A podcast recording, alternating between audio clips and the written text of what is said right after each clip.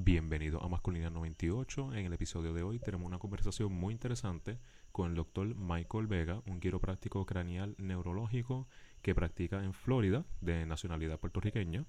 Esto se dio gracias a que nos conocimos en TikTok, intercambiamos unos cuantos mensajes y concluyó en esta colaboración. Tal parece que no será la primera de muchas, así que estoy muy agradecido por, por la oportunidad que me ha proveído. Y esta vez nos enfocamos en la conexión o la importancia de la salud física y la salud mental. Entramos a detalle en unos aspectos muy interesantes, así que espero que lo disfruten. Él también en todas las redes sociales se encuentra como Your Gaming Chiropractor. Nada, damos paso a la, a la entrevista. Mi nombre es José Lázaro, soy estudiante doctoral de psicología clínica y me enfoco en la, lo que es la psicología de la masculinidad. Perfecto. Yo soy el doctor Michael Vega, yo soy doctor en quiropráctica y mi enfoque es más en neurología y más en lo que es lo craneal. Ok, entonces, en cuanto a tu práctica, ¿qué usualmente ves el- en el día a día? Yo creo que lo más común van a ser los dolores de cabeza, es, es lo más normal, dolores de espalda baja. Yo diría que esos son como que los más comunes, dolores de cabeza y dolor de espalda baja. Y ya por ahí llega gente con dolores del hombro, otras cosas, pero eso, es- eso yo diría que es como que el top 3 Ok, eh, dolores de cabeza, dolores de espalda y qué más? y dolores de hombro. De hombro. Entonces, el, yo no había escuchado de, de quiropráctico eh, eh, craneal o neuro- neurológico, porque pues claro, no es mi área de expertise. Eh, pero entonces, ¿cuál sería tu enfoque? ¿Cómo tú ejerces eso en tu práctica? Eh, lo de más craneal, Sí, so, no créeme, cuando yo entré a, cuando yo entré a- al doctorado, yo quería ser quiropráctico por muchos años, pero mi visión de quiropráctico era estilo physical therapist, sabes, bregamos, o sea, lo, eh, eh, lo, lo- lo que uno ve en TikTok, los cracks, you know, de los huesos y todas esas cosas, whatever. Pero también el área este, eh, terapéutica, ejercicio y esas cosas. Y cuando entré al doctorado, me di cuenta que un mundo totalmente gigantesco, igual que cuando un estudiante entra a la escuela de medicina, es lo mismo, tú sabes. Tú te gradúas y eres un MD. Igual aquí, tú te gradúas y eres un DC, pero dentro de medicina tiene las especialidades cardiología, pediatría, oncología, tiene un montón de cosas. Lo mismo es en quiropráctica. Yo no sabía eso. So, cuando entro ese primer cuadro, yo estoy like, wow, esto es un mundo, like, es un mundo gigante. Y siempre me había interesado mucho lo que era más condiciones, más severas, más al área de, pues, neurología. Y, pues, cosas que tengan que ver con vértigo, eh, neuralgia trigeminal, dolores de cabeza, migraña, eh, problemas de balance, ADHD, eh, problemas de conducta. Hay cosas así que tienen que ver con más brain to body connection. Y aprendí que hay técnicas que llevan años, eh, décadas, que son especializadas para corregir las primeras vértebras de una manera en específico. Y la manera que lo explican es, la primera vértebra no tiene disco, como el resto de la espina. La espina dorsal tiene vértebra, disco, vértebra, disco, y eso es como lo, nosotros lo explicamos como el shock absorber de los carros. Pues entre nosotros ese es el shock absorber de nosotros. Mm, Esa primera vértebra no tiene. Esa primera vértebra está aguantada solamente por músculos, ligamentos, eh, fibras, cartílagos. No tiene disco. Hence, se puede mover de cualquier lado. Eso es bueno y malo. Bueno porque es el 80% de tu movilidad en el cuello. Malo porque el 80% de movilidad de tu cuello. So, hay cosas bien importantes que hacen mucho link con la psicología y es, tú tienes el cerebro y debajo del cerebro tienes lo que le llaman el brainstem, que honestamente no sé cómo se dice en español porque pues todo lo cogí en inglés, tallo pero cerebral. ah, tallo cerebral, I think, I think so, yeah. Sounds about right. It sounds about right. So, el, el, donde está el brainstem o el tallo cerebral, porque puede decir que sea eso, tienes la primera vértebra y el tallo cerebral está ahí, like, están casados. Bien. So, perdón. ¿Está, eh, está expuesto o está cubierto por algún tipo de, de- de hueso? Está, está cubierto por el cráneo, pero entonces tiene el cerebro, tiene el brainstem y tiene la espina dorsal. O sea, esas son las tres, las tres fases de, de tu sistema nervioso como tal. Y la primera vértebra es la que controla todo. So, al no tener disco, tiene este, tiene alineamiento incorrecto en, el, en, en esa vértebra y tiene vessels, pues se olvida, se olvidó la palabra con- por completo en inglés en español. Estructura, esa es la palabra. Tiene una estructura bien importante. Eso tiene la carótida, la arteria carótida, tienes la, la vena yugular y tienes un nervio bien importante, se llama el nervio vago. Esas tres cosas pasan por el frente de esa vértebra. Inclusive la carótida y el, el nervio vago pasan entre medio de unos forámenes pequeñitos en la primera vértebra. So, si tú tienes esos twisted de alguna manera por muchos años, puedes con el tiempo develop cosas como migraña. Eh, he tenido personas que, que tienen vértigo este, neurológico y no tanto por, por, este, por balance. Eh, y otras condiciones que cuando corrige esa vértebra, porque le toma X-ray, hace unos, hace matemática para que todo sea bien perfecto y preciso y cuando hace ese- esos ajustes por par de sesiones, esas condiciones que mm, no tenían respuesta de cómo ser tratadas, reducen un 50-60% y a veces hasta 100%. Yo no puedo explicarlo correctamente porque el cuerpo humano es, es una maravilla. O no, no, no hay tanto backup para darle. Pero lo que me gusta de esta colaboración es que yo he visto que personas que tienen mucha negatividad en su salud mental se tardan un montón más en recuperar su salud física. So, a eso va por las hormonas que están controladas por la pituitaria, hipocampo, un montón de, este, eh, ¿cómo se dice? Un montón de estructuras en el cerebro que si no están, no están, si no son estimuladas correctamente, otras áreas de tu cuerpo empiezan a overproduce o overwork para tratar de compensar y por ahí viene un- una cascada de, de revoluces en tu cuerpo y hence por eso fue que me interesó esta área porque no hay mucho, inclusive en, en el estado de Florida donde yo estoy ahora practicando, hay miles de quiroprácticos, miles, pero especialistas así yo creo que hay como, como 120 en todo el estado, maybe. O sea, hay bien poco. which is good porque, you know, más pacientes para mí, bad porque muchas veces he tenido pacientes que me, que me guían una hora y media para verme porque no tienen nadie cerca y eso no me gusta, pero me gustaría que tuvieran alguien cerca. Me siento halagado, ¿verdad? Porque dicen, contra, están viajando una hora y media para verme cada tres semanas, pero, still, tú sabes, es, es- es fuerte. Mencionaste en algún punto el estado mental de la, de la persona y cómo interfiere en el, el proceso de recuperación. Eh, ¿te refieres a que si la persona tiene un estado mental deteriorado, pues puede tardar considerablemente el periodo de recuperación? Sí, men- principalmente porque todo tu cuerpo es controlado por el sistema nervioso.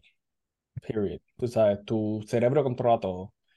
Y si tú tienes un estado de ánimo, y esto, yo, yo, yo me enamoré mucho por la bi- biopsicología, casi acabando el doctorado, porque lo empecé a ver con muchos pacientes, en lo que nosotros le llamamos fear of avoidance. Pues, pretty much es un, un, un estado mental en donde las personas ya no tienen ese problema, but creen que tienen ese problema todavía.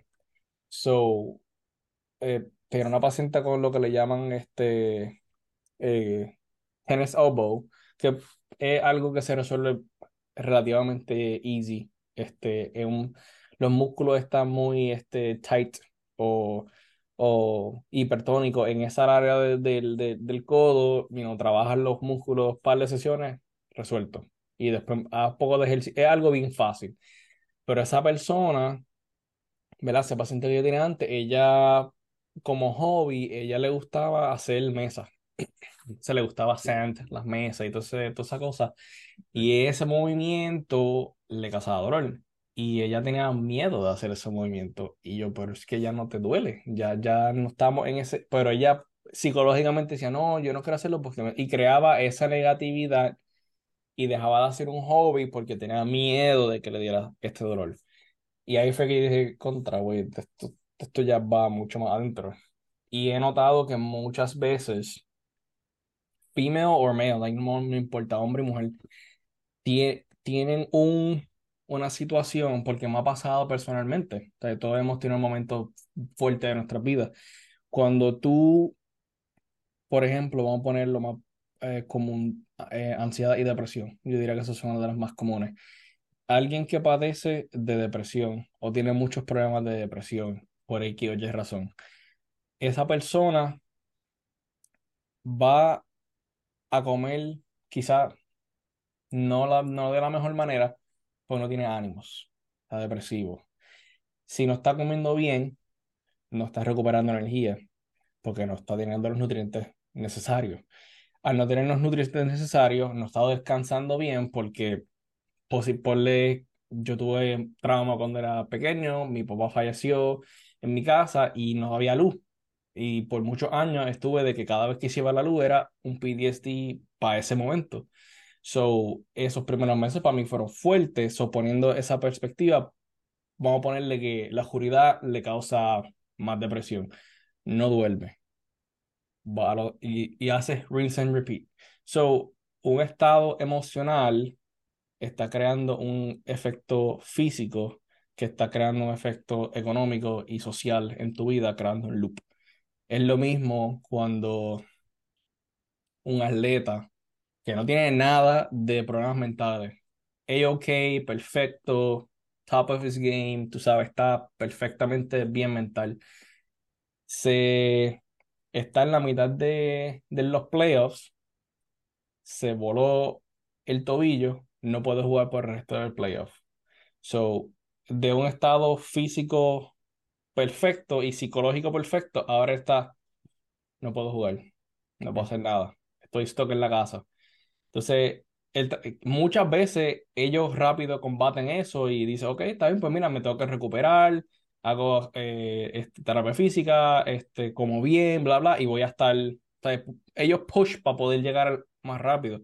Hay veces que eso no pasa y se quedan en la casa, no pueden hacer nada, tienen que esperar porque tienen que esperar seis meses porque se rompieron algo, tienen que esperar el healing process, bla, bla. So, ese ciclo de, ah, coño, no puedo jugar estoy en casa, se quedaron aquí y ya empiezan a crear poco a poco un ciclo, aunque sea pequeño, pero empiezan a crearlo. Ya cuando pasan por ese momento, again, en un futuro, por X y Y razón en la vida, vuelven a ese mismo, oh, esto me pasó antes, Plax, y vuelven a como que unlock memories, como cuando tú ves un video viejo de un comercial que tuviste cuando tenías cinco años y dices, ah, memory unlock, yo no me acordaba de ese, lo mismo. So, prácticamente ese es creando ese loop circular entre esto pasa, esto le sigue, esto le sigue, esto le sigue, y lo veo mucho. Y, y cuando tú empiezas a ver esos patrones, muchas veces lo ves demasiado, que a veces, a veces quisiera como que tener un, un psicólogo o un especialista de la salud mental cerca y tener más co-managing con ellos, porque muchas veces el problema o el dolor físico viene también por un problema emocional, más que cualquier otra cosa. A eso iba a ir próximo. En cuando usted nota estos problemas que se manifiestan de forma física y afectan el estado mental o viceversa, el estado mental exacerba la, la condición física, eh, ¿ustedes tienen algunas técnicas que le han enseñado, o sea, que implementan en la clínica o hacen un referido a un profesional de salud mental? Um, 50-50. Normalmente, normalmente cuando un paciente viene, no vi- obviamente no viene con la intención de contarme todo lo que le está pasando. Muchas veces algo que con el tiempo que esté con ese paciente, ¿verdad? Meses de relación con ese paciente, que nos abrimos, you know, este, estamos relajando, vacilando, llega- se convierte en una, una relación bien nice, Este, más que ser su doctor, tú sabes, me ven como Norton acaba de abrir de la nada. Más que, más que un amigo, tú sabes, más que un doctor, me ven como alguien para hablar. He notado que muchas veces cuando tengo pacientes así, si yo me puedo, ¿cómo se dice esto? Eh, identificar con ellos, que han pasado por situaciones similares. Muchas veces como que trato de darles mi punto de vista, todas las cosas que yo he hecho para salir de ese hoyo, eh, que muchas veces es, tú sabes, si estás encerrado en tu casa haciendo nada, ese ciclo no te ayuda. ¿Sabes? Trata de hacer algo actividad física. Si a la vez que te empieza a dar esta depresión, esta ansiedad, esto, e, estas ganas que tú no sabes qué hacer, mira, ponte los tenis, ponte a coger. ¿Sabes? Hay mucha evidencia científica en que en linkear ejercicio con depresión. Si tú sientes que tienes una depresión brutal, mira, ponte a coger una millita o ponte a caminar, haz una actividad física que te, que te despeje de, eso. Y, y hazlo todos los días porque no sabemos si es realmente estás depresivo o simplemente o tienes una desbalance hormonal. We don't know that. Para eso se hacen exámenes y blood tests y un montón de cosas. So, first layer, vamos a ver, no estás haciendo nada, ok, ¿qué estás haciendo nada? Me levanto por la mañana, desayuno, me tomo el café, voy para el trabajo, llego a casa, como, me baño, hago TV y me acuesto y hago eso over and over, okay, so ya hay un, ya hay un ciclo monótono. Let's change that first. Vamos a ver qué está pasando. Entre medio de eso, ponte a coger. Ponte a hacer algo de ejercicio, coge un hobby nuevo, whatever. Inténtalo. Muchas veces ellos dicen, ay, Acho Mike, gracias por, por ese consejo que me diste, como que he notado de que mentalmente estoy mejor. Y yo, cool. Una sola vez he tenido que decirle a un paciente, yo te voy a tener que referir. Ahí te voy a tener que... Y, y fue weird porque yo no conocía ningún psicólogo cerca que yo pudiera Trust. Pero tuve que decir, mira, esto está fuera de mi control. Mucho de tu, de tu dolor viene emocional y fine, tú sabes, de un punto de vista, yo estoy haciendo mi trabajo acá, pero también necesito que hagas tu trabajo en tu casa, porque es como si tú estuvieras haciendo una maestría online y te copiaste todo la maestría, te ganas, tienes una maestría, ¿puedes aplicar la maestría?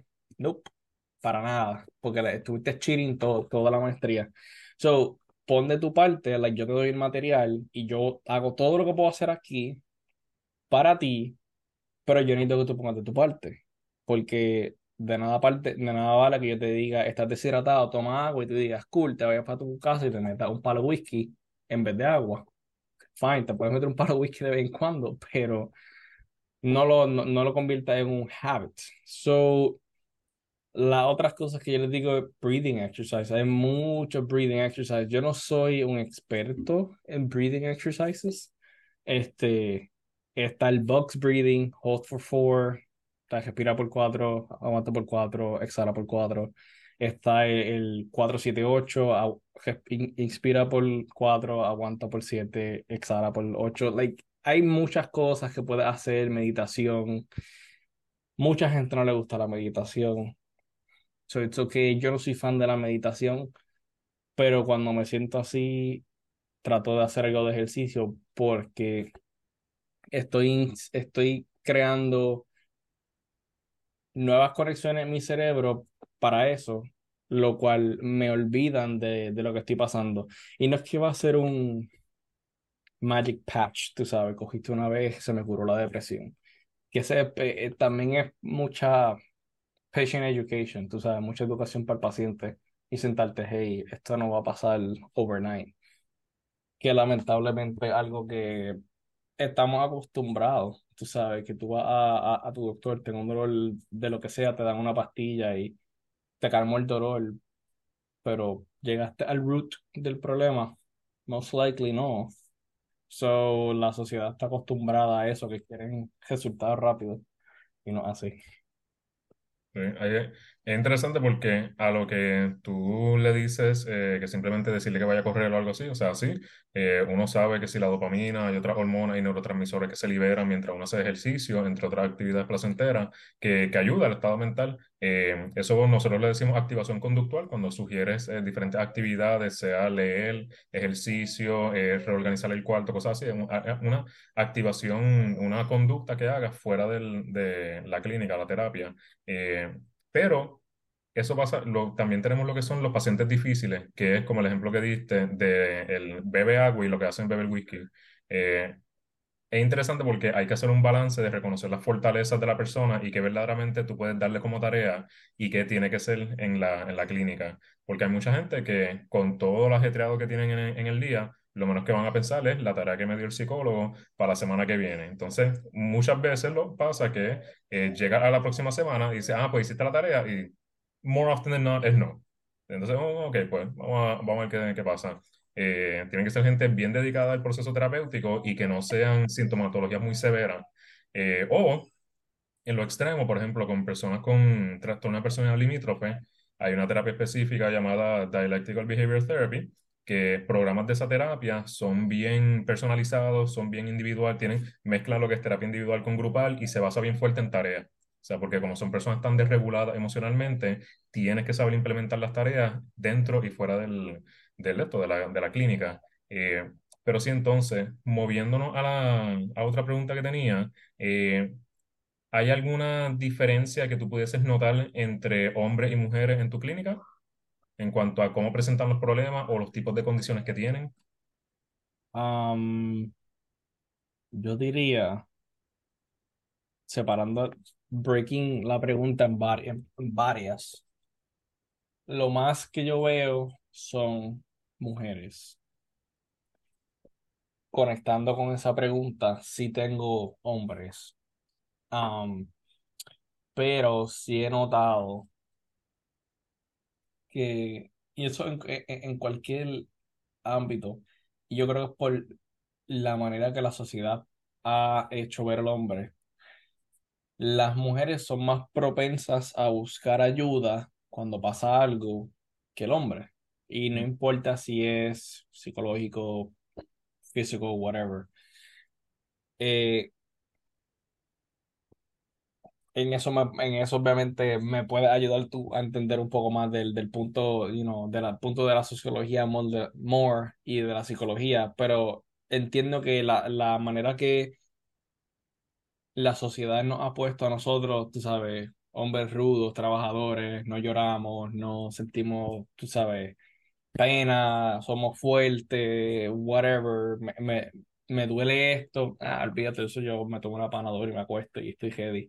Este, he notado, lo he notado, lo, he notado y tuve inclusive un papá de un compañero que le empezó a dar unos, era como si fuera, como si fuera dando como si fuera a dar un ataque del corazón, mismos síntomas, dolor de pecho, shortness of breath, las manos se le durmieron, ellos fueron al hospital, todo estaba fine, y le dijeron que most like era ansiedad. Entonces, él hacía mucho tiempo que no se ajustaba y yo lo he visto una vez. Lo esa fue la segunda vez que lo vi. Cuando lo vi, otra de las doctoras que estaba trabajando conmigo le dije, lo conoce bastante personal porque son vecinos y le dije, ah, cuéntale a Michael todo. Y él, ok, está bien. No, ¿qué pasó? Cuando me dice, me cuenta parte de la historia, no me cuenta toda la historia, me cuenta parte y me dice, no, creo que era como que ansiedad, whatever, como que estrés, pero no me cuenta todo. Yo me entero de que él fue, el tour al hospital por la esposa porque vino tres horas después a verme y me, y me contó todo. So, no me contó todo y no sé si era porque no quería verse como que un wimp, tú sabes, un whatever, pero no me contó toda la historia, algo bastante severo. Y después, semanas después, vuelvo a ver a la esposa y le pregunto, siempre que la veo, le pregunto, mira, ¿cómo está tu esposo? Y me, y me dice que era, eh, le estaban dando episodios de panic attacks y era por muchas cosas que le estaban pasando en la casa, no negativas, muchas cosas positivas, pero cosas inesperadas. O sea, los hijos ya se estaban mudando de la casa, los hijos se estaban casando, ya ellos no iban a tener a los nenes en la casa, eh, muchos, este, muchos proyectos grandes en su trabajo, muchas cosas buenas, pero que causan un, un efecto somewhat negativo mentalmente que le está ganando todas esas cosas. So, ¿qué tú crees desde el punto de vista de la psicología clínica? ¿Qué tú crees que es lo que atrae más a las mujeres versus a los hombres? Bueno, el, primero para, hablar del, caso de ese que acabas de mencionar, eh, cambios positivos como los hijos mudándose o casándose o algo por el estilo, eh, puede llevar a efectos negativos que se llama el síndrome de, de nido vacío, que el principal como que se siente, siente un vacío, un sentimiento de, depresión, tristeza, preocupación o algo así, porque el rol que tuvo antes de, de cuidador principal va como que disminuyendo un poco. Ya no voy a ser el, el líder, la cabeza de una casa estructurada de padre, madre e hijo. Ahora soy como que ahora soy más esposo, ahora soy yo más en mis cosas y todo lo demás. Entonces eso se ve más en madre, actually, eh, por esto de que se le atribuye tanta carga para ser la cuidadora principal en cuanto a aspectos emocionales y todo lo demás. Eh, pero sí, uno pensaría como que, ah, esto es una, una, buena transición de vida, pero hay muchas veces en la psicología que no, no lleva un trastorno pero sí lleva lo que son V-codes, que son eh, situaciones, contextos que requieren atención clínica y pues esa transición de roles usualmente podría llevar a eso, aunque uno piense que es algo positivo. Pero en cuanto a lo que las mujeres busquen más ayuda que los hombres, eh, y mencionaste perfectamente al, cuando empezaste este argumento, que los hombres se les socializa para que sean autosuficientes, eh, líderes, cabezas de casa, personas dominantes, muchas veces violentas, eh, que con el uso de poder o lógica, racionalizar todo, pueden resolver los problemas. Entonces, ¿qué pasa? Con la salud física, uno entendería, ah, pues eso es más visible, o sea, te duele la espalda, lo notas más y todo lo demás. Eh, y algo por lo cual se puede concientizar más a un hombre, porque mira, tienes un dolor en la pierna, esto es más fácil que ver que, ah, tienes un trauma de tu niñez, de que tu relación con tu padre no fue la mejor, por ende desarrollaste una dinámica de poder eh, problemática y por ende ahora eres más hostil hacia cierto tipo de personas. Son cosas que no se notan así tan, tan fácilmente como sería una, un dolor en la pierna o en el hombro, como dice que, te llegan a la clínica. Entonces, ¿qué pasa? A los hombres se les hace ver como el ser lógico y parte de esa autosuficiencia, autosuficiencia excesiva porque parte de mi filosofía es que los aspectos de la masculinidad no son negativos, simplemente se llevan a un extremo que no es saludable. Por eso, esa autosuficiencia se manifiesta por yo no necesito ayuda, eh, no tengo que ir al doctor, eh, tengo problemas con la próstata, no me voy a hacer el examen de la próstata, por esto de, la, de cualquier estímulo del área anal, pues se ve como algo inaceptable por la homofobia tradicional y todo lo demás. Eh, pero sí, entonces eso da paso a que las mujeres que son más, más emocionales, y este tipo de, narrativa, ah, pues parte de la emoción es sentir el dolor, es aceptarlo, identificarlo, procesarlo, y por ahí entra la ayuda profesional, que sería llegar a tu clínica o llegar a un psicólogo o algo por el estilo. Los hombres no se les facilita eso, por eso mismo, por lo de verse como un wimp o verse como débil, porque si tú reconoces un daño, requiere vulnerabilidad, introspección y uno ser cierto con uno mismo a tal nivel que aceptes las cosas que te han dicho que son negativas en un hombre ideal. Eh, entonces, por eso vemos las estadísticas, por ejemplo, eh, abuso de sustancias, eh, intentos, intentos exitosos de suicidio y otras dinámicas que se, se, hay un sesgo considerable hacia los hombres en vez de hacia las mujeres por este tipo de cosas. Porque, ¿qué pasa?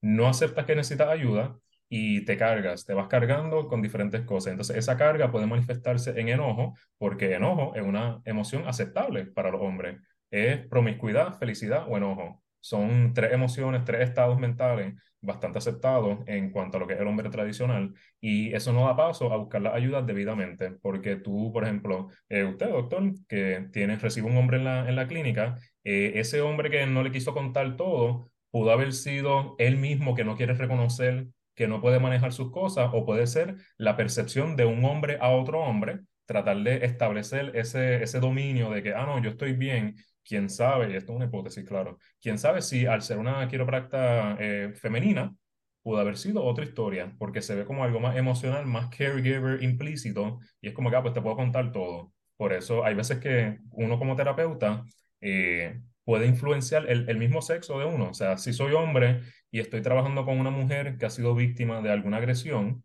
eh, puede haber una transferencia en el que por ser hombre se generaliza este concepto de que pues todos los hombres son capaces de lo mismo y cosas así, Ujú. ya yéndonos a otra hipótesis, eh, pero sí, es básicamente como que cómo yo me construyo como hombre eh, se manifiesta en cómo yo recibo o trato de buscar las ayudas que, que necesito, que lamentablemente pues muchas veces no, no las buscan. sí. Agree. No lo pudiste haber dicho más perfecto que Sí, entonces, pero ok, entonces continuando, el, hablaste mucho de, de lo de mecanismos, o sea, cómo, qué podemos hacer para mejorar el estado mental y el vínculo con la salud física. Hablaste de ejercicios de respiración, meditación y todo lo demás. En, en la psicología actualmente eh, hay un auge, bueno, no diría que es reciente, pero en las últimas décadas ha habido un auge en lo que es el mindfulness. Esto de estado de conciencia plena. Entonces ahí también se implementa la respiración, eh, relajación muscular progresiva, es una que personalmente a mí me gusta usar mucho. Eh, para mí, pues para los pacientes que, para los clientes de la, de la clínica, eh, está la meditación o meditación guiada, que son los videos de YouTube que dicen, ah, estás en un río, imagínate que eres la hoja por el agua. Ah, ok. ¿no? Esos también son más útiles que simplemente pensar como que, que meditar el um, que estás sentado con las piernas cruzadas. O sea, hay diferentes formas de hacerlo. Eh, pero más bien se dirige a un estado de conciencia. No es una práctica aislada, es más bien un estado de que, ok, pues déjame sentir las cosas al momento para poder identificarlas, procesarlas y sentirlas debidamente. Parte de- del mindfulness es uno estar consciente de lo que está sintiendo, porque muchas veces, eh, y me enfoco ahora mismo en, en lo de los hombres por el tema, eh, hay muchas veces que el hombre está pensando en diferentes cosas y diferentes imágenes que debe mantener. Entonces, el tú estar preocupado de cómo me perciben, en el caso de no querer verse como un wimp, como el ejemplo que dices, o si estoy siendo como que si mi postura es suficientemente eh, dominante, o si tengo que competir con otra persona, si estoy interesado en una chica o algo por el estilo, como que esta obsesión, esta fijación con cómo yo me perci- cómo me percibe el mundo y si estoy holding up to those standards, eh, no permite estar en el momento, porque tu momento es el pasado por errores que has cometido que quieres como que tratar de arreglar o la ansiedad del futuro de si hago esto, ¿cómo se va a percibir? Mm. Entonces no, es- no es simplemente hacerlo y ya. Y pues por eso, entonces también, bueno, siento que hay un, hay un aspecto de género también involucrado en lo que es meditación y cosas de mindfulness, porque por la, sean por los medios o algo por el estilo, que se presenta más como algo de mujeres. Como que las que van a las clases de yoga son las mujeres y Mm. este tipo de cosas. Entonces, ahí hay otra barrera de género a, a conseguir diferentes técnicas de relajación que sí, la literatura demuestra que son bien útiles, pero por esto de estar genderized tan fuerte, pues los hombres se limitan. Los hombres prefieren, ah, pues, eh, decir, it is what it is, te da una, una cerveza fría, hablas con un pana que lo más solo está igual de reprimido emocionalmente que tú, eh, y pues no se logra nada verdaderamente porque no se, no se entra en la carne de lo que es la vulnerabilidad emocional. Eh, está fuerte. sí. Es es bien fuerte. Pero bueno, entonces, ok, eh, ya que habíamos tocado estas técnicas de relajación, eh, para los problemas principales que tú enfrentas en la clínica, los dolores de, hombro, cabeza y espalda, eh, ¿hay alguna recomendación que tú harías para las personas? O sea, fuera de lo que son eh, ir a la clínica como tal. Lo mejor siempre es tratar de ser activo, which a veces es bien difícil, y, entiendo, entiendo, es, es- bien difícil a veces tener como que un, eh, como que un, un, un- yo diría or- organizarse, yo diría que eso es lo más importante, tener, una- tener organización y algo que, algo que honestamente en esta última semana he tenido que force myself, porque yo siempre he sido no laid back, pero yo retengo mucha información sin tener que organizarla. Dame un segundo, eh, porque aquí, o sea, yo no sé si te está saliendo el mismo anuncio, pero a mí me sale que se va a acabar la reunión en menos de un minuto eh, Ah, por la versión de Zoom. Así yeah, que, da un brequecito, engancho, vuelvo y te llamo y lo continuamos. dale. Dale, ok. Este, ah, organización, algo que yo diría que ahora mismo es lo más importante. Organizarte de alguna manera que no se sienta monótono. Eh, la razón por que yo nunca hacía un, ¿verdad? Mi prometi- mi prometida excelente haciendo este, y no organizar todo. Es, ella es la que se encarga de todo eso. Pero recientemente yo he tenido que push myself. Eh, porque obviamente abrir mi, propio, mi propia práctica, ¿sabes? A pesar de que es pequeña y a pesar de que sé que tengo que hacer, es casi, prácticamente estoy empezando de cero. So, tengo que organizarme, tengo que tener un schedule, tengo que, you know, hacer un itinerario de todo y yo diría que una de las mejores cosas de que eso me lo enseñó ella, si tú no sabes qué diantres tú vas a hacer y tienes un arroz con pollo en el cerebro, lo mejor que tú puedes hacer es sentarte y hacer una lista de todas las cosas que quieras hacer, todas las cosas que quieres hacer like esta semana y que quieras hacer en el próximo mes o whatever, ideas que tengas y ponlas de prioridad. Y no solamente de prioridad, pero también de accesibilidad, like, cuánto me voy a tardar en, en, en esto. O sea, una llamada, 10 minutos.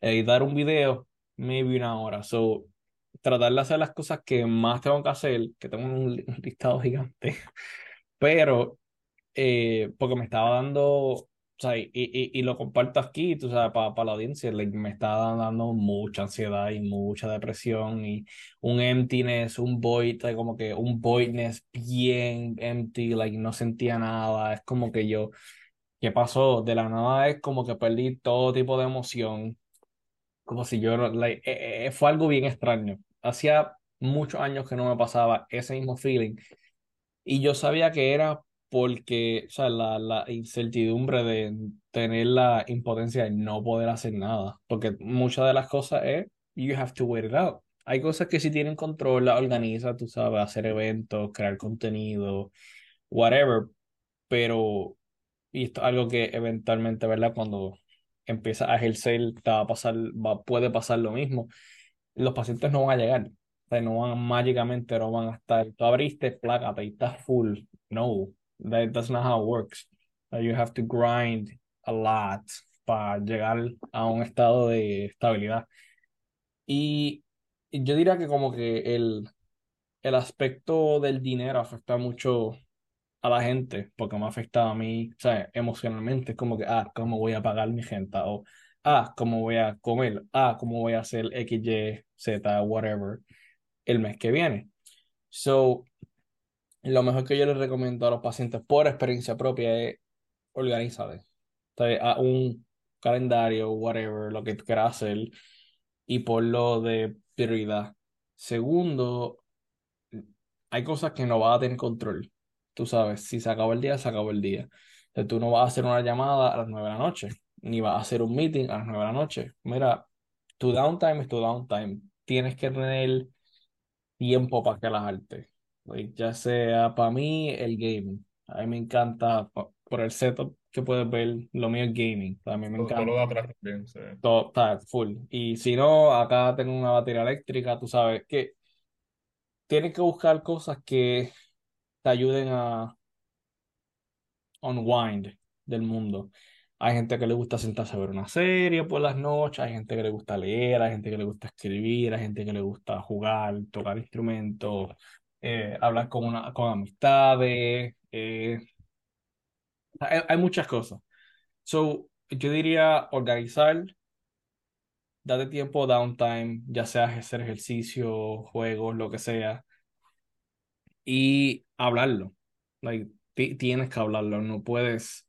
Si algo que yo aprendí hard, like, fuerte, es que no puedes callarlo. Tú sabes, a la vez que yo me siento eh, que tengo un poquito, no depresión, pero me siento triste o me siento diferente emocionalmente.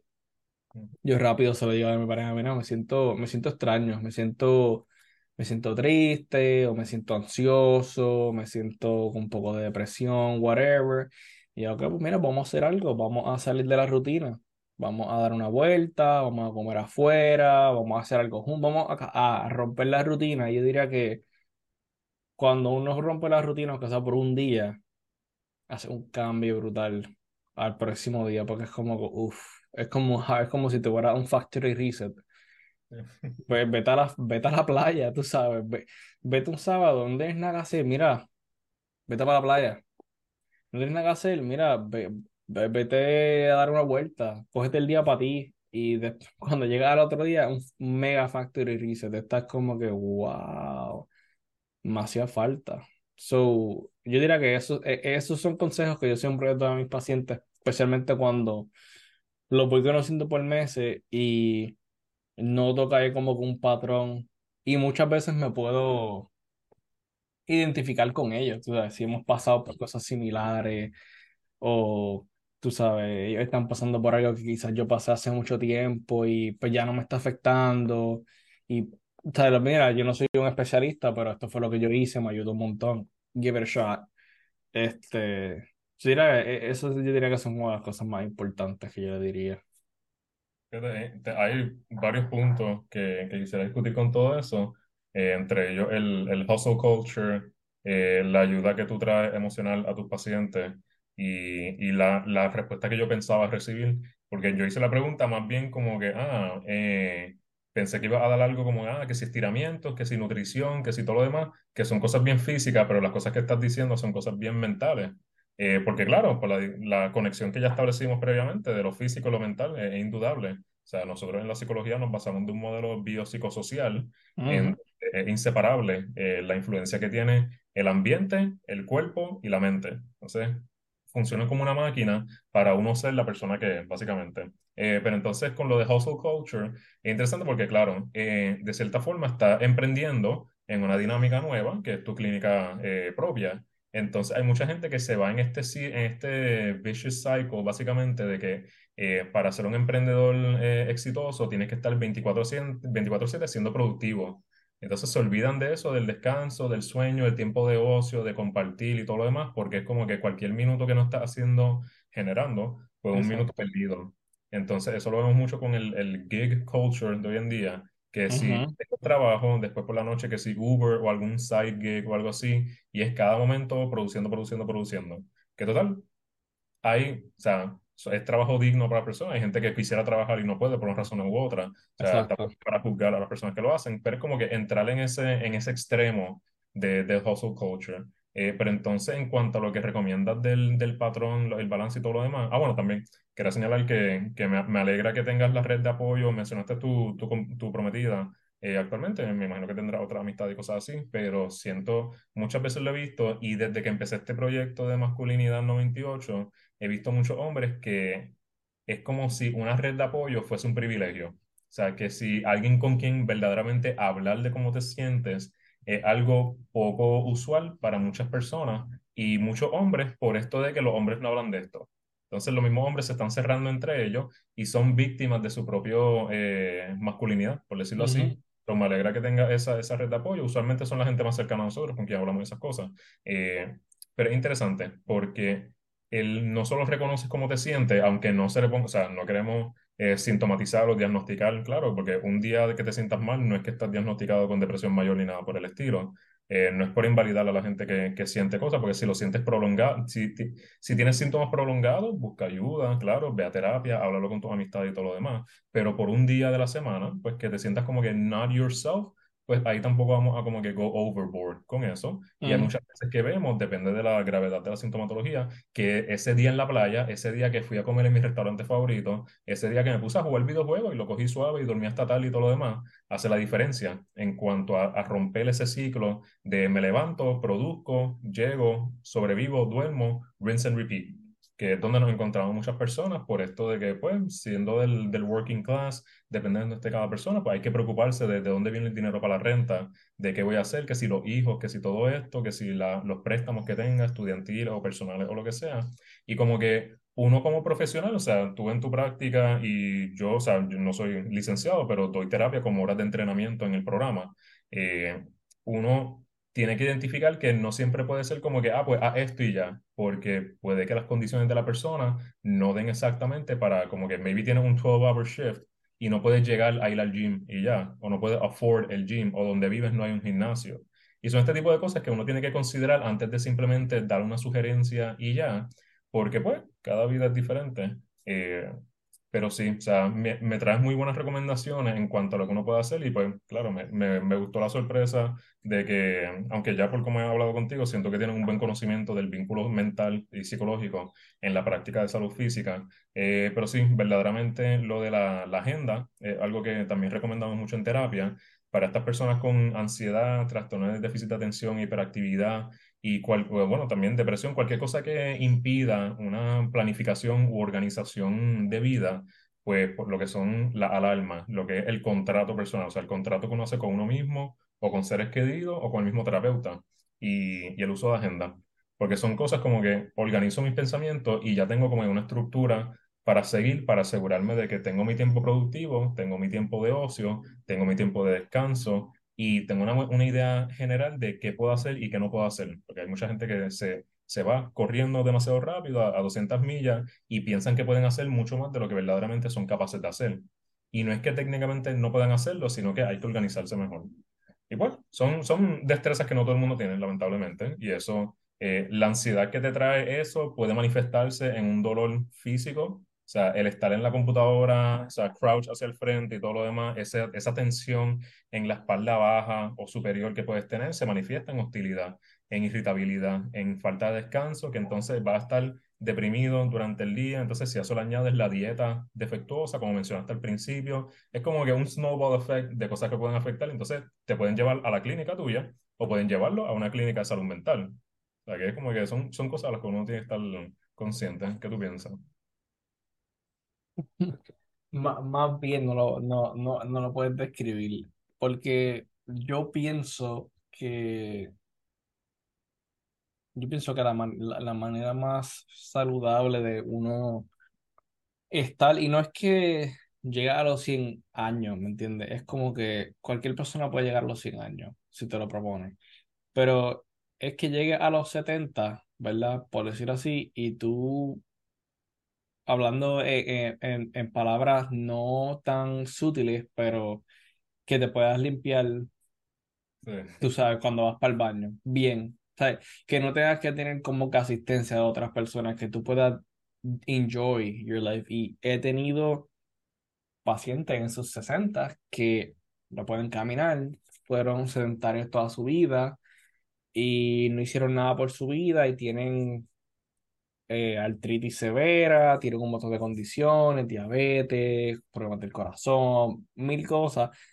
Y tengo pacientes, eh, uno en específico, que eh, un, lo que le llaman snowbird, ¿sabes? Gente que viene del norte y bajan para el sur por el frío y se queda un tiempo en el... Y tre- tremendo ser humano, él este, tiene, creo que era 78 años, 79 años. El señor parece que tiene 60, so, parece que tiene 10 años, 20 años menos. Eh, el tipo hace mountain biking todos los días, corre, eh, eh, ba- eh, bailarín todavía, juega tenis, juega golf, este, bien activo, no toma ningún medicamento. Y cuando yo le saqué rayos X, porque quería ver qué estaba pasando con, pues, con porque venía con dolor de cuello, dolor de hombro, artritis mínima, mínima, casi no tenía nada. Y yo, wow, esto es lo que hace. Y el señor bien upbeat, o sea, bien como que eh, su esposa había fallecido como 10 años atrás. Y él me dice, mira, fue fuerte. Y pues he tenido que buscar otras maneras para, you know, salir a flote.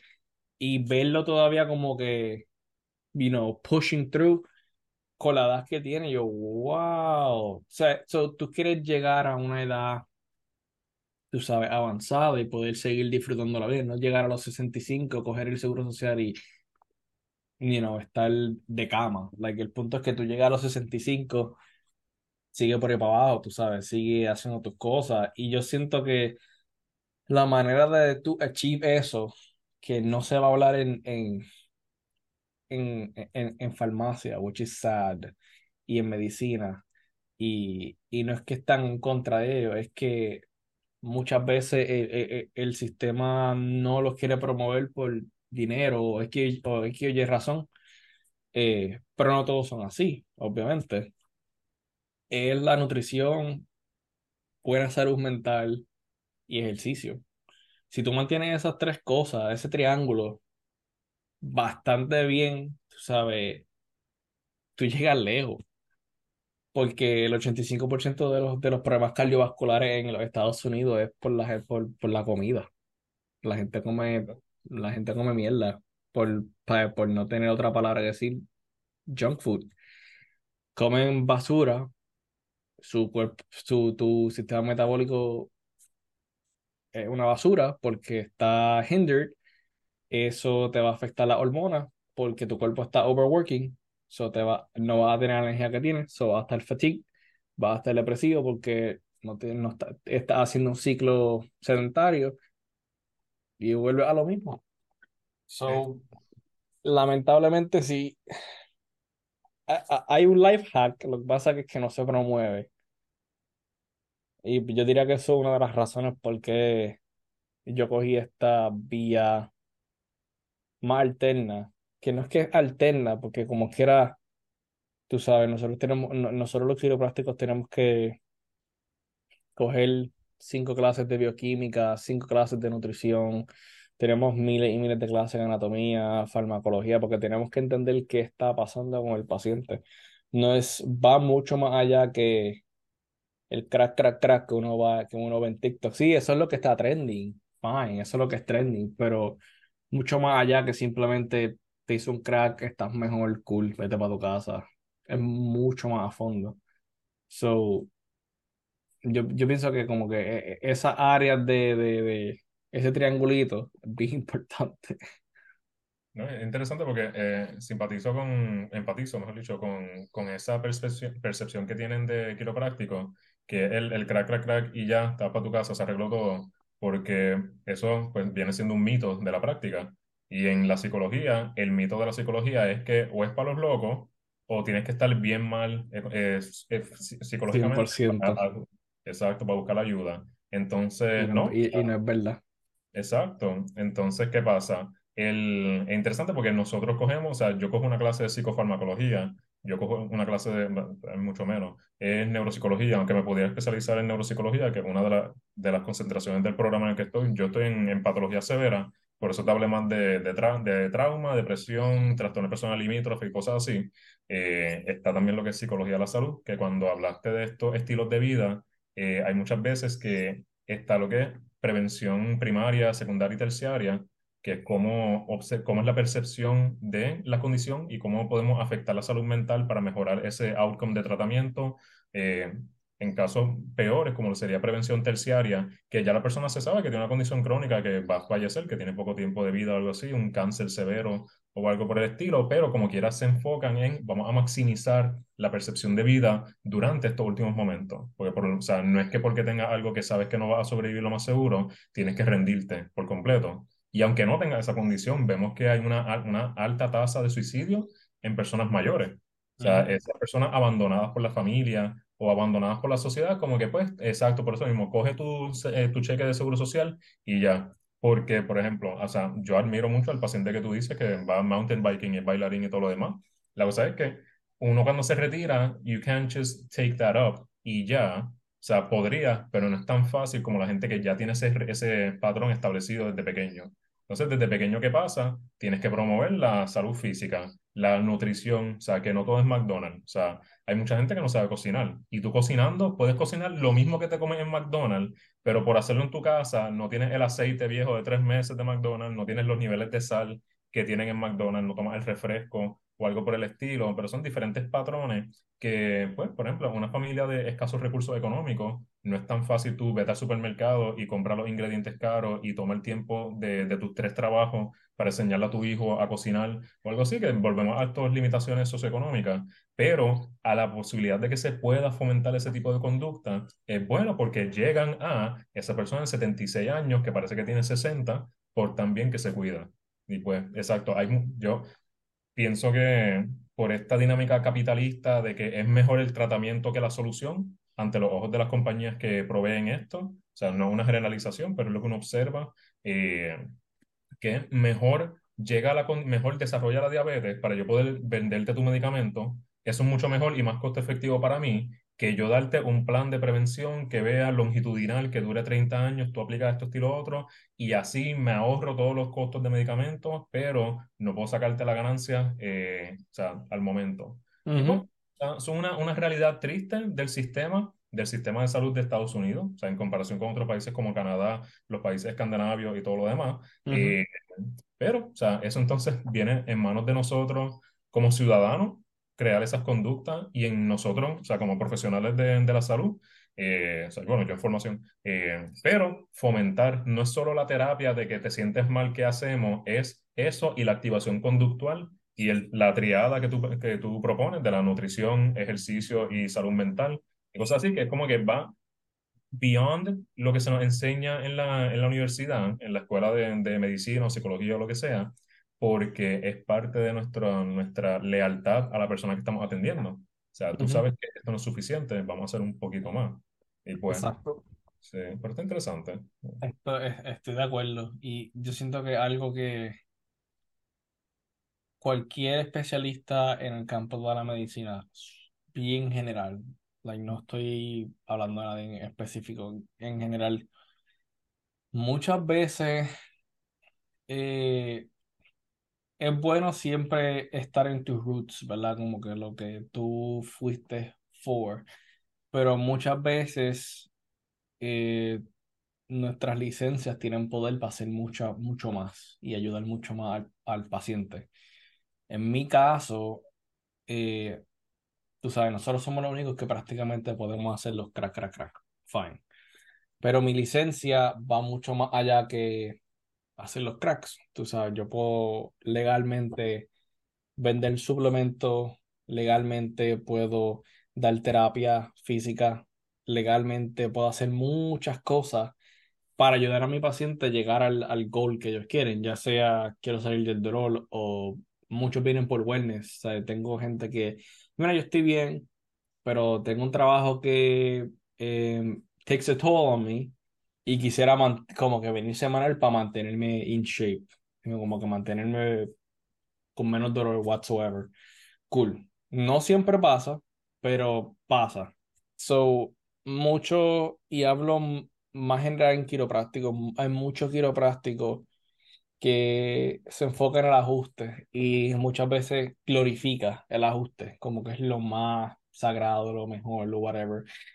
Y aunque sí tiene un poder bien grande el ajuste en aliviar dolor, eh, mejorar este, condiciones, range of motion y un montón de cosas, no lo es todo.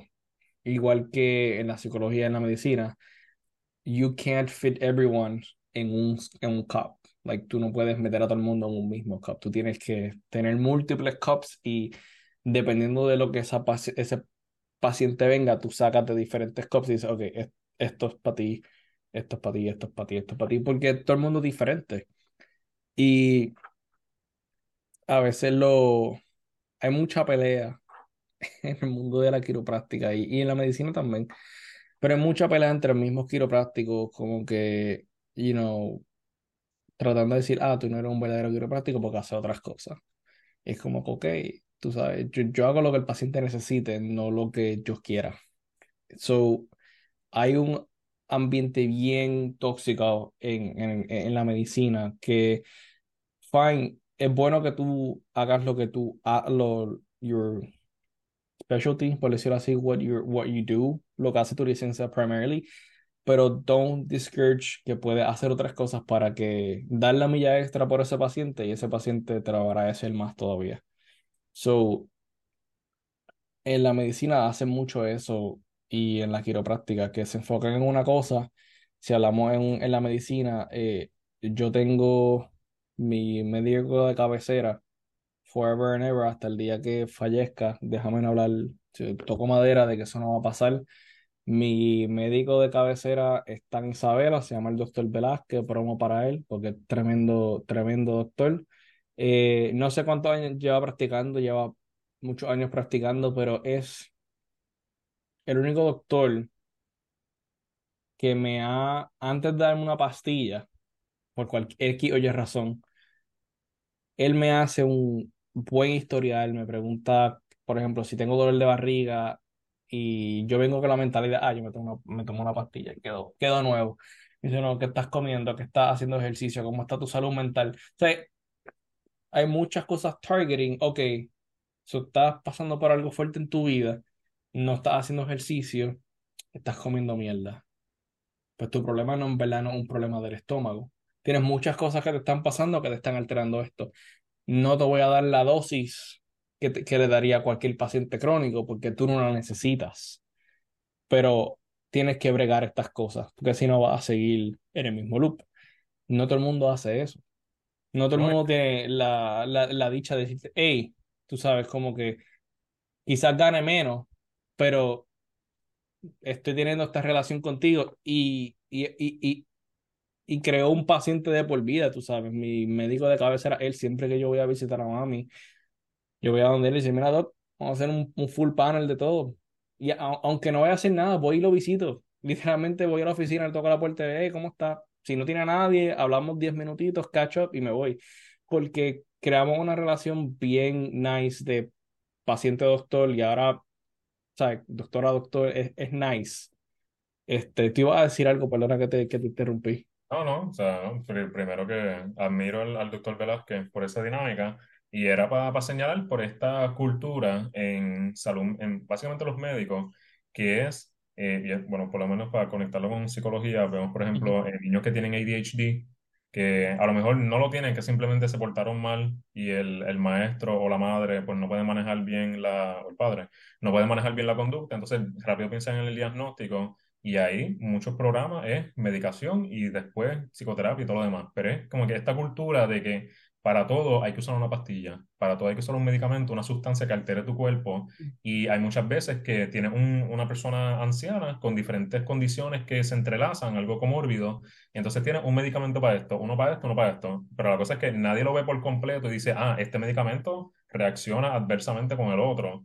Entonces, uno se da, por ejemplo, mi madre es farmacéutica y ella, por ejemplo, con mi abuela o mi abuelo o algo así, ven, ella, eh, esto es ve los, medicamentos que se están tomando y hay muchas veces que han señalado, ah, mira, pues esto no puede ir con este y todo lo demás.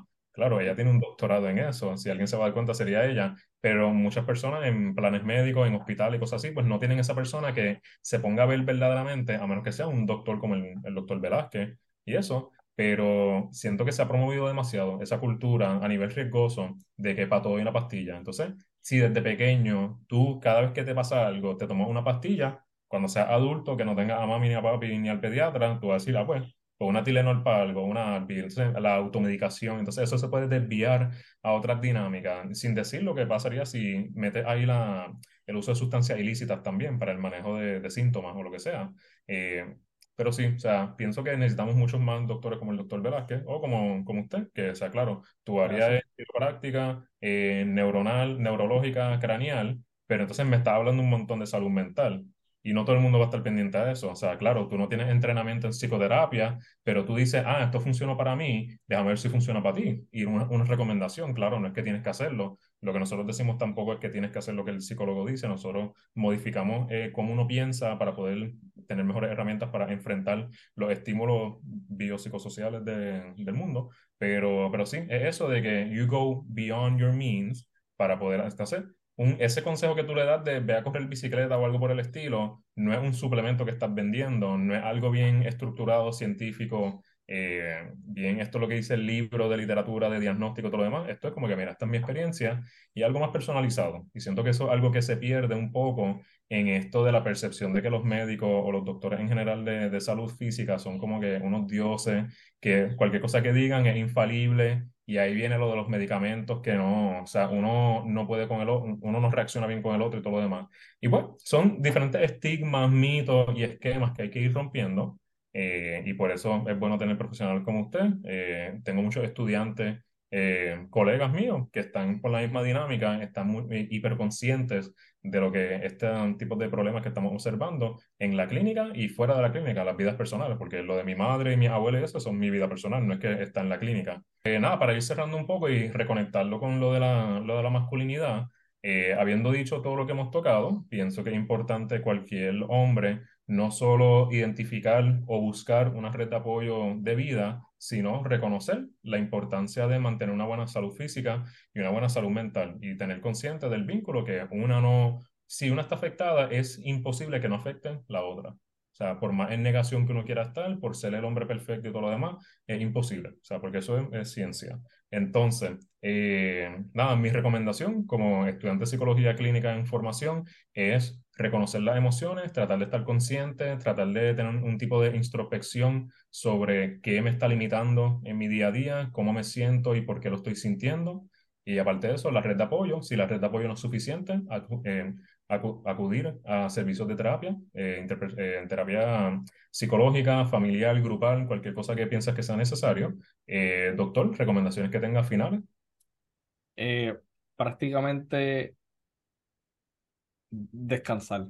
La gente está, nosotros a veces estamos bien, bien, bien, bien, este, como tú dijiste, eh, estamos en un rinse repeat y a veces you need to chill out. tú sabes, a veces tienes que como que step back y decir, wait, tú sabes, um, tienes que dar, darse su tiempo y a veces es difícil bien difícil dar el primer paso. El primer paso es el más difícil, reconocer que tiene algo. Y yo creo que eh, por mis situaciones pasadas, que las aguanté por mucho tiempo, que sí tuve, tuve ayuda profesional, tuve psicóloga durante dos años después de que pasó lo que pasó con mi padre hace nueve años. Eh, pero son cosas que, que siempre van a estar ahí, tú sabes, no van a sanar completamente porque siempre está el factor de extrañar, tú sabes, yo, obviamente yo extraño a mi padre, tú sabes, cada cierto tiempo lo lloro, quisiera hablar con él, ¿sabes? Hay, hay, hay cosas que hay que obviamente no van a sanar completamente.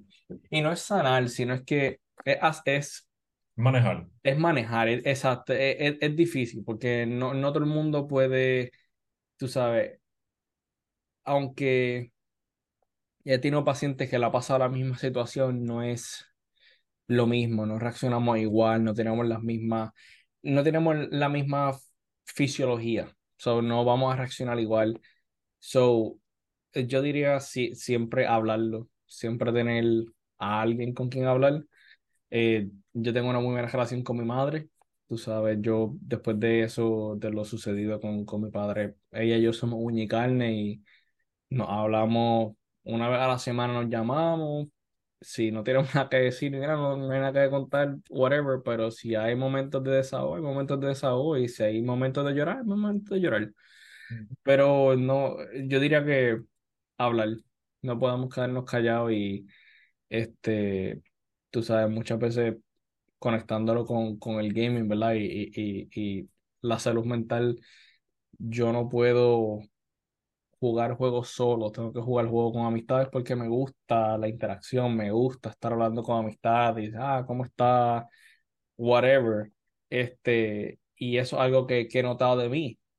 para jugar solo no juego, porque mi razón de yo sentarme a jugar es jugar con amistades, este, socializar, despejarme de, de, del mundo. So, tener como que lo que hablamos ahorita, factory reset. So, siempre, date tu tiempo yo diría que es lo más importante y, y organizarte. Todo, la vida es difícil, pero no es imposible. So, si algo yo aprendí de, de una frase que mi padre siempre decía era, lo difícil se hace, lo imposible se intenta. Frase que está forever engraved en mi corazón, forever. Y siempre, y, siempre la comparto con amistades y pacientes. Yo como que, mira, hay cosas que son imposibles, pero you're, never gonna know until you try. Menos que te sea algo que te vaya a costar la vida. Como vamos a calmarnos, tú sabes, tampoco algo tan extremo.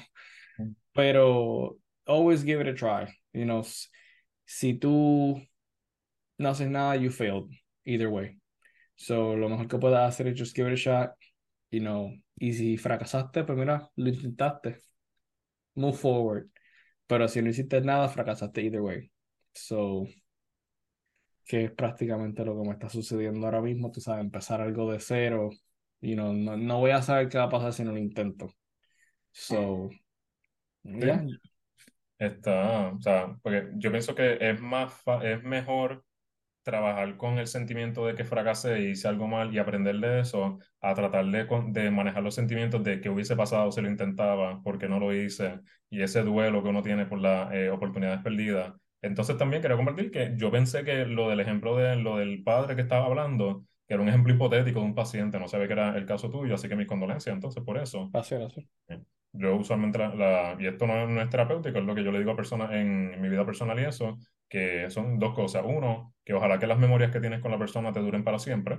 Y dos, que esto fue una frase de un, de un programa, que las personas fallecen dos veces. Uno, cuando el cuerpo se rinde, y dos, cuando dice su nombre por última vez. So, si uno recuerda a la persona constantemente, pues técnicamente parte de ellos nunca se ha ido, nunca se va a ir completo. Así que gracias por la vulnerabilidad y compartir eso de, de tu parte. Eh, yo comparto, pues yo nu- nunca he tenido un padre, yo fui adoptado por una mujer soltera y desde pequeño pues no, no tengo esa figura en mi vida. He tenido a otro hombre eh, muy positivo que ha influenciado mi vida, pero pues tú sabes, eh, que es parte de la vida que le toca vivir a cada uno. Eh, pero entonces, esto, nada, lo vamos a dejar ahí.